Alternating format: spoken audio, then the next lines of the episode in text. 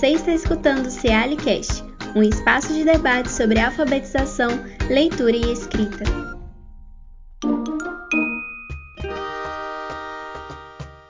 Olá, me chamo Rogério, sou professor aqui da Faculdade de Educação e o tema do Cealicast de hoje é o brincar na educação infantil. Nós temos aqui dois convidados especiais aqui da universidade, o professor Eugênio Tadeu e o professor José, José Alfredo de Bortoli. Vocês gostariam de se apresentar aí para o pessoal? Tá, bom dia, pessoal. Meu nome é Eugênio Tadeu, eu sou professor aposentado da UFMG. Tenho um grupo de música para criança que se chama Serelep. Também tive um duo que se chamou Roda Peão, que hoje só tem os, os trabalhos que a gente fez aí no, no YouTube. Coordenei durante 10 anos em uma parte o Zé Alfredo me ajudou também, o Pandalelê Laboratório de Brincadeiras. Fui professor do Centro Pedagógico da UFMG e também da Escola de Belas Artes da UFMG. É um prazer aqui estar conversando com esses dois amigos, Zé Alfredo e Rogério, e participando do Cealicast. Muito obrigado pela confiança e pelo convite. Muito bom dia a todas, a todos, a todes.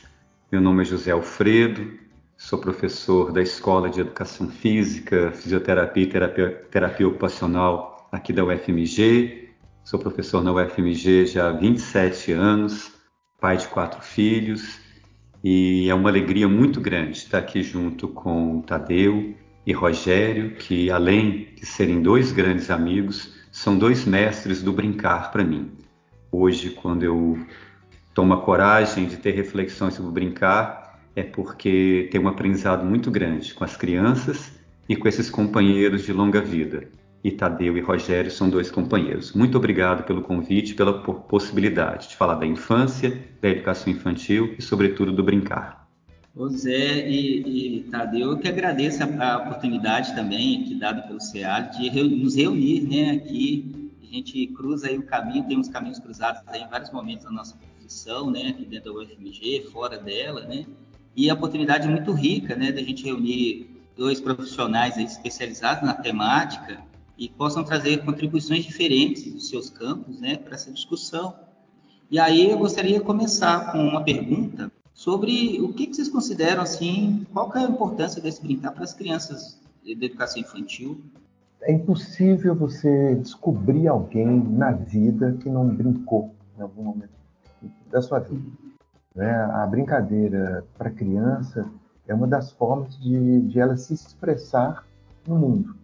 Não é só a brincadeira, mas a brincadeira talvez seja a mais importante e a mais fundamental da expressão da criança é, na, na, sociedade, no meio familiar, com os amigos. Né? É muito legal você ver uma criança, às vezes de três anos, quando ela con concebe o conceito de brincar pela experiência, ela chama uma outra pessoa, vamos brincar? Né? É, é, eu acho lindo isso. Aí começam as relações. Né? Então, a importância do brincar, além de estar tá se expressando individualmente, é, quando você está lidando com uma, uma, brincadeira, por exemplo, tradicional, você está sendo inserido numa cultura de um povo.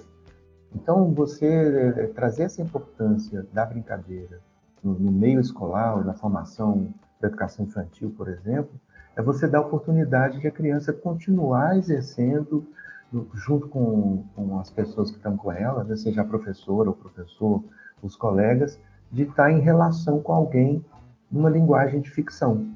Né, que essa, na linguagem de ficção, você pode inventar, você pode errar, você pode refazer, você tem a liberdade de experimentar. Então, um dos aspectos que eu vejo é esse, além de muitos outros, né? É, se a gente for pensar só nesse tema, a gente ficaria aqui discutindo a manhã inteira, porque é um, um assunto, é um papo para um, uma semana e olhe lá. Né? Então, por hora, eu fico por aqui. E você, Zé, como é que tem essa discussão da importância do brincar para criança? Então, é como a gente começa a puxar esse fio para ver aonde que essa conversa nos leva. É, lendo as perguntas que você nos fez, uma delas é assim: como pensar uma educação infantil que respeite o brincar das crianças? Eu te faria a seguinte pergunta: como não pensar uma proposição de educação infantil que muito mais que respeite, se constitua a partir da experiência do brincar. Tadeu é um amigo de conversa de longas datas e uma das questões que a gente traz e está presente na resposta dele, que embora a gente esteja aqui falando de crianças, infâncias, educação infantil, primeira coisa é importante a gente afirmar que o brincar não é coisa de criança.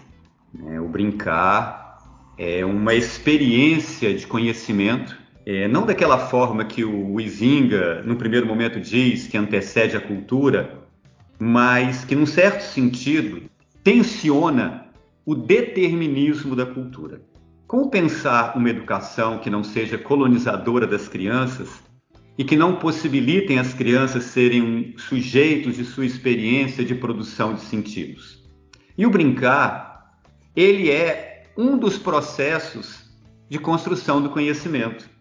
Um deles, evidentemente, aprendemos uma linguagem cartesiana, né, que é mátema, que é um mundo que é um desdobramento lógico e previsível.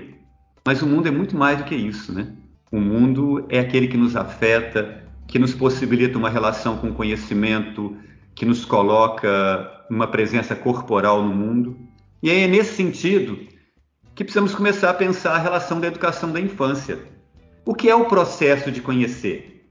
E a educação infantil, e já caminhando para encerrar nesse primeiro momento, ela, ela, ela avançou com algumas sabedorias, né?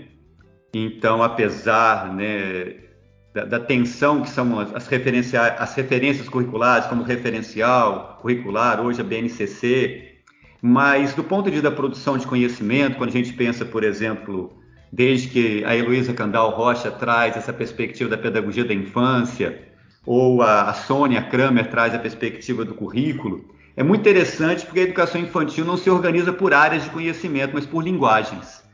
Então, nesse sentido, como pensar a experiência de infância, a construção do conhecimento, que não passa por uma linguagem que objetivamente traga o corpo, como diz o Tadeu, a experiência da fictícia, dessa relação entre o real e o imaginário, da produção de sentido, de um conhecimento que nasce por eu ter vivenciado e não porque alguém me transmite. Se a escola tem esse péssimo vício, que é a transmissão de algo completamente abstrato, na educação infantil isso é impossível ser pensado.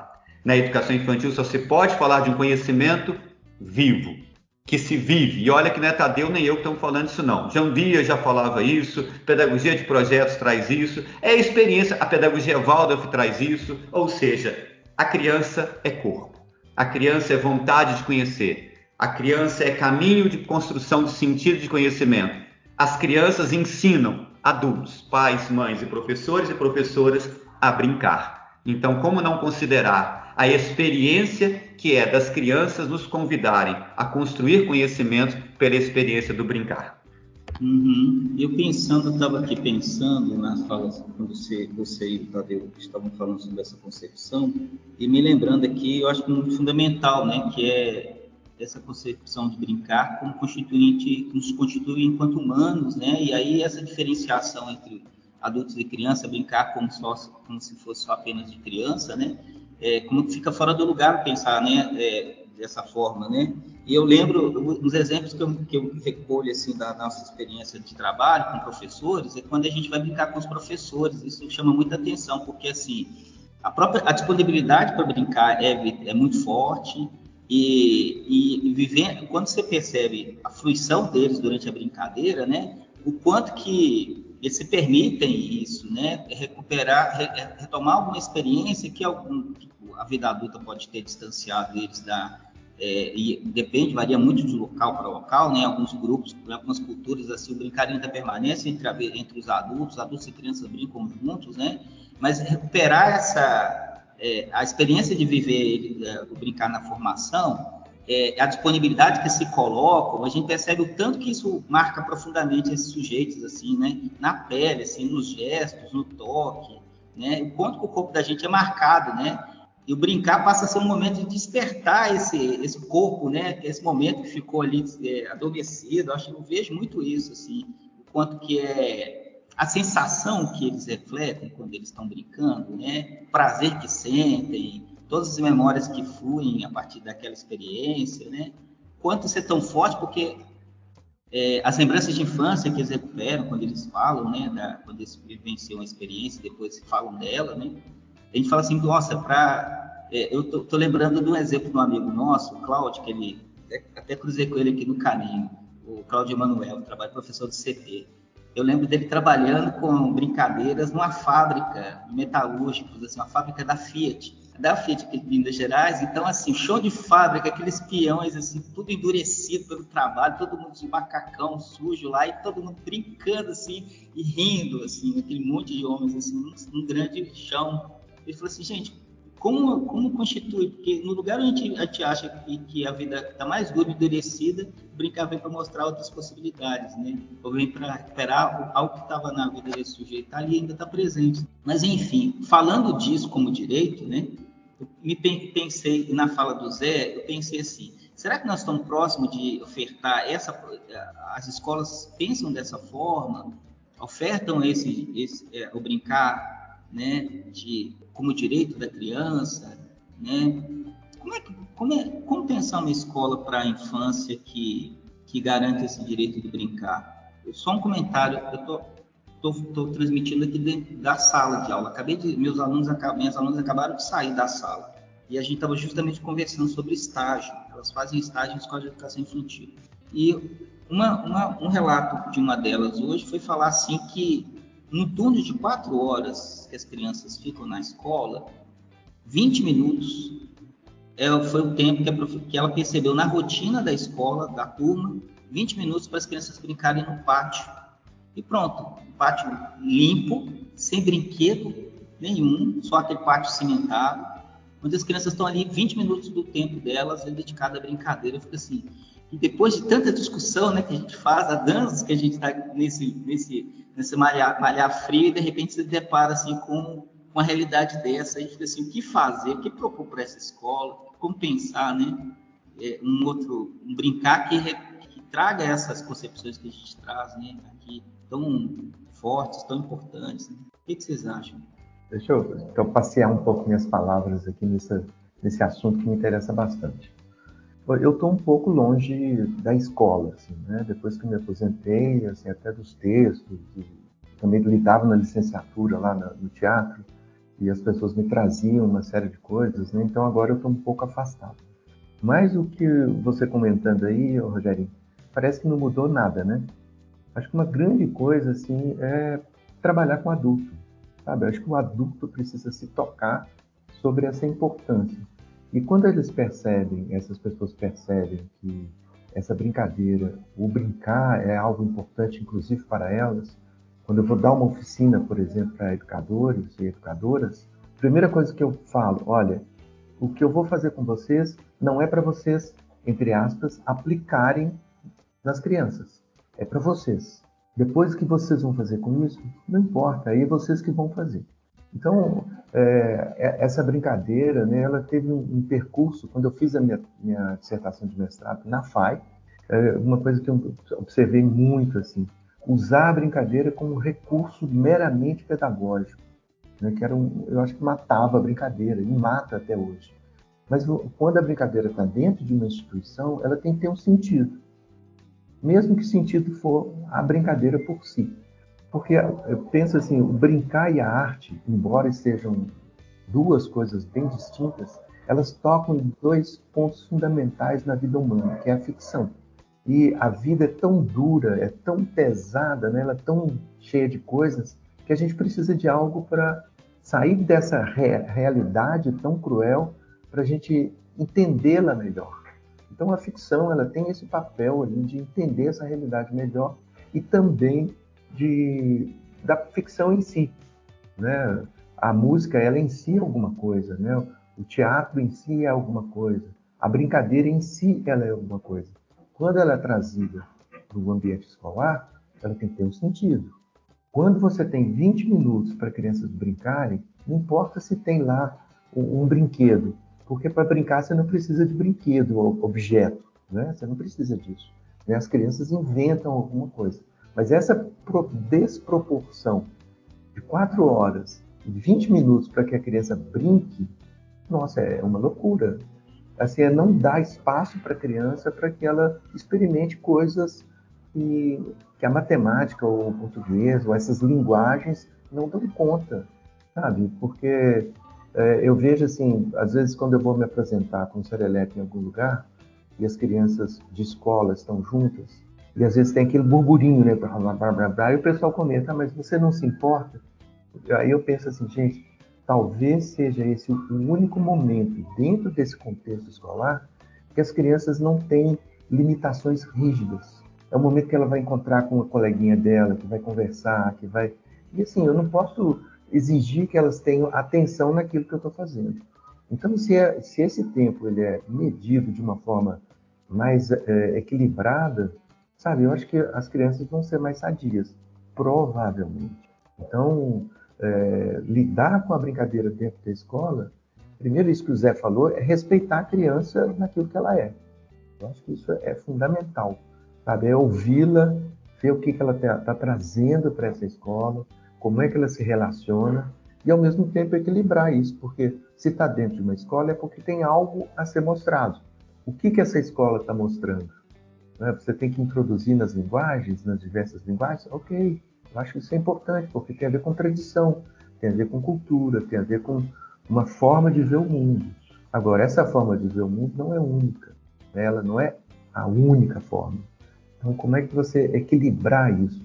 Então, o primeiro ponto assim, é refletir e praticar com essas pessoas adultas que estão na escola, para elas relembrarem o quão foi importante essa brincadeira na vida delas.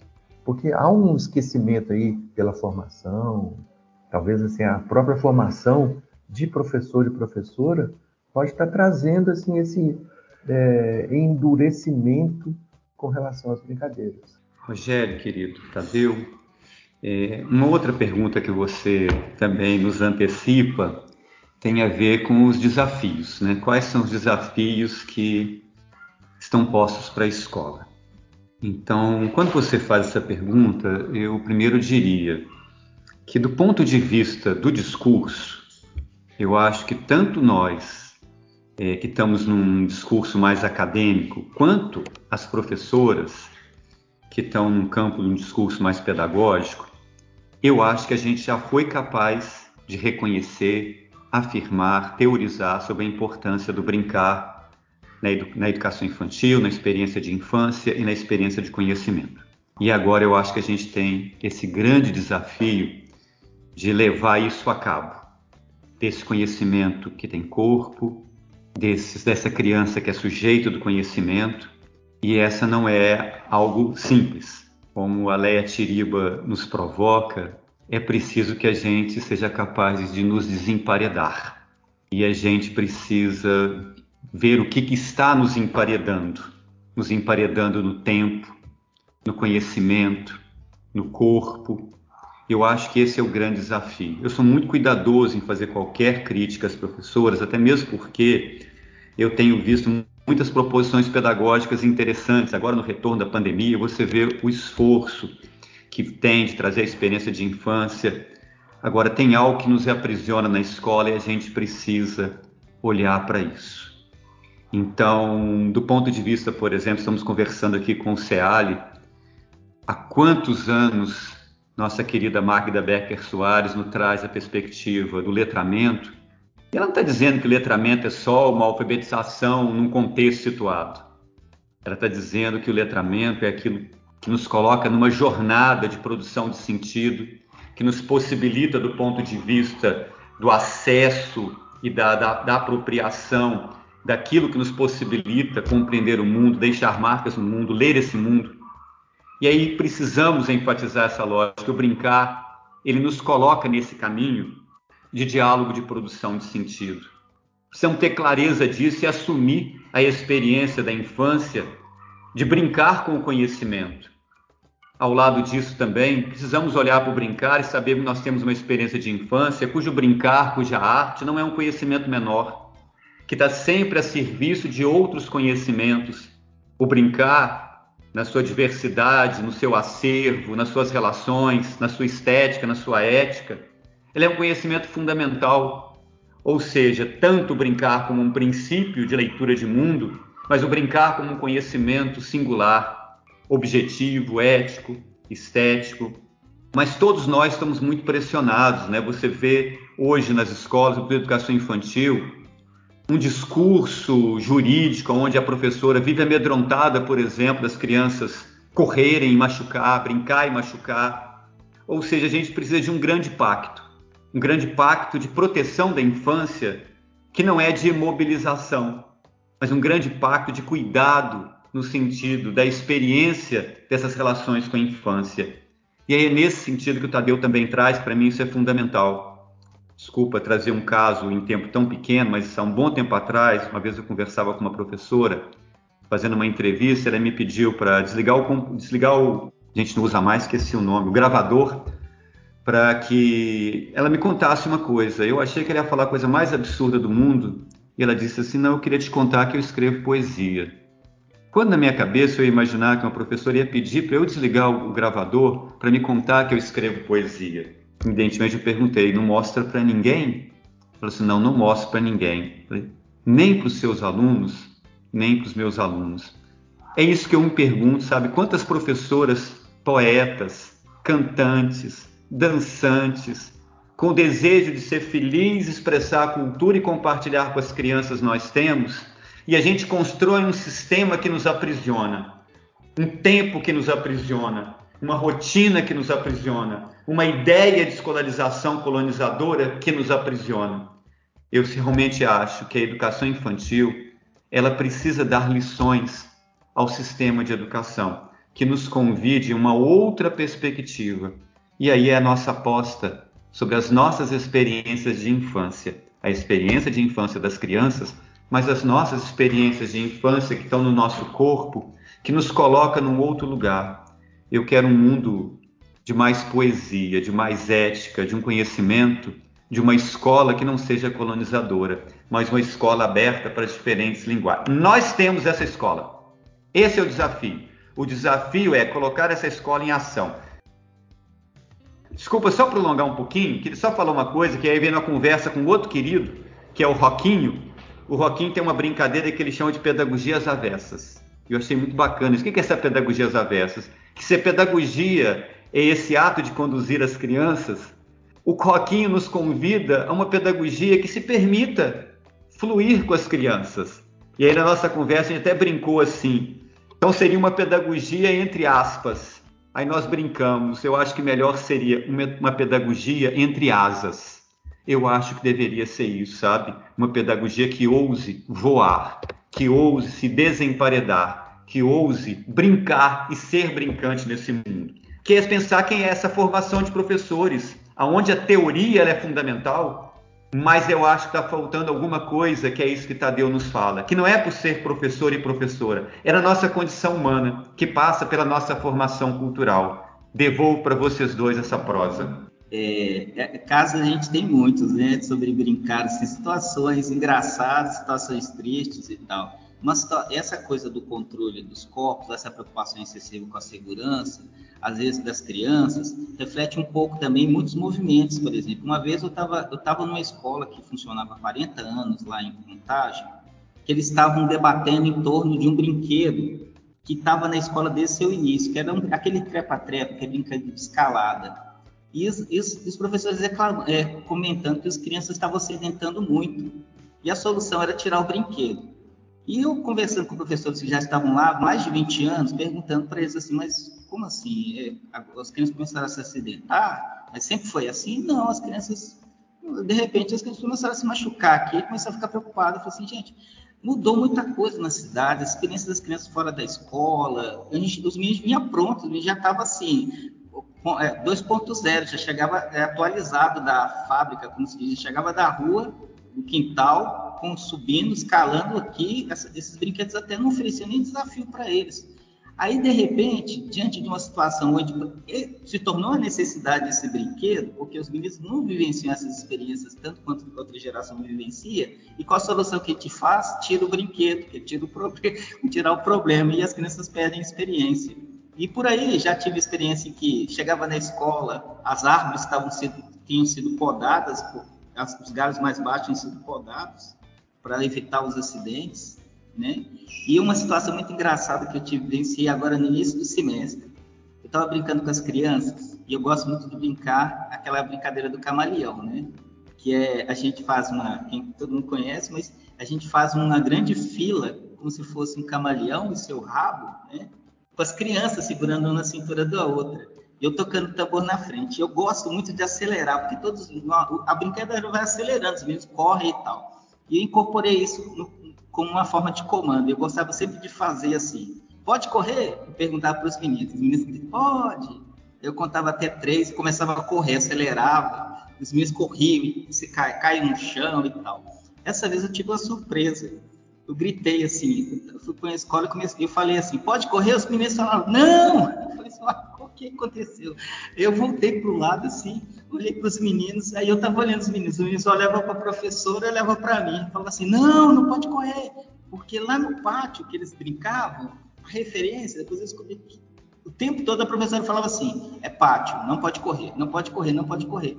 Aí eu, eu mudei a brincadeira, mas eu perguntei assim, ah, deixa eu ver se eu entendi. Mas vocês querem correr? Perguntei, queremos. Ah, agora entendi. Então tá, agora nós vamos correr. Então quer dizer, eu falei assim, tanto que os meninos já tinham isso já assim, o controle tão forte na vida deles dentro da escola, e que os meninos me responderam imediatamente, como eu esperava a, a, pergunta mais espontânea deles, assim, porque eles correram, depois a gente correu, foi uma loucura. Mas assim, da regra, né, instituída e tal. Eu reconheço que realmente nós temos muitas experiências que valorizam a cultura das crianças, essa conversa mais próxima, a experiência que as crianças trazem para a escola, né?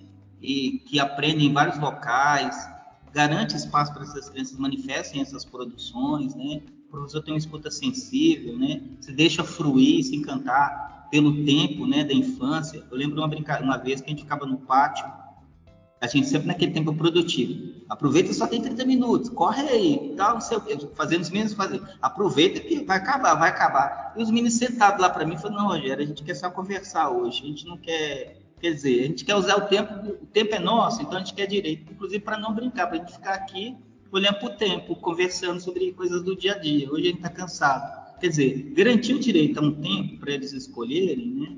Brincar ou cuidar da vida, né? e, é, onde, onde, onde justamente a criatividade pode brotar, né? A brincadeira nova, né? Enfim, é o tempo de vida, né? De vivência, né? Cotidiana. Mas, enfim, são reflexões que passam assim na minha cabeça que a gente vai falar sobre essa urgência, a necessidade de fazer mudanças profundas na escola. Né? Mas é isso. Este foi o Cealicast. Você pode nos escutar no Spotify e no YouTube. Se quiser, você pode enviar sugestões de temas e perguntas para o nosso e-mail cealicast.gmail.com.